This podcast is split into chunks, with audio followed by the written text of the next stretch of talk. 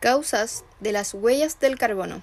Estas son nuestras acciones cotidianas las que aumentan o disminuyen esta huella. El uso diario del automóvil, el consumo de energía, la generación de basura, etc.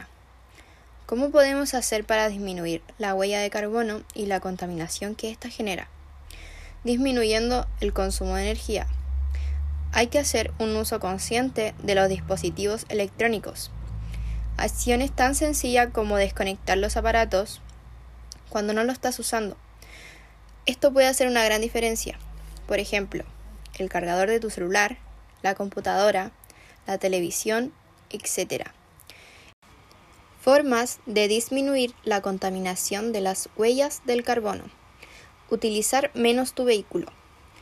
Usa tu vehículo solo cuando sea necesario o compártelo con tus compañeros o amigos opta por usar los medios de transporte colectivo, caminar o usar la bicicleta, cuando las distancias que debas recorrer no sean tan largas.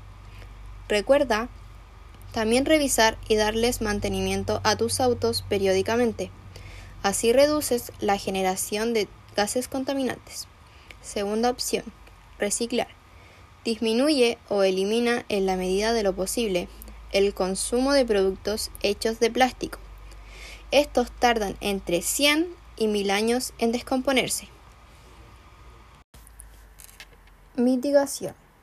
Este plan consiste en un grupo de medidas y estrategias que tienen por finalidad evitar o disminuir las emisiones de gases de efecto invernadero hacia la atmósfera, ya sea mediante reducciones directas, por ejemplo, proyectos de eficiencia energética, cambios de hábitos, reducción en consumo de combustibles e insumos, mejoras en la logística, gestión en los residuos, entre otras, o compensación mediante la compra de bonos de carbono.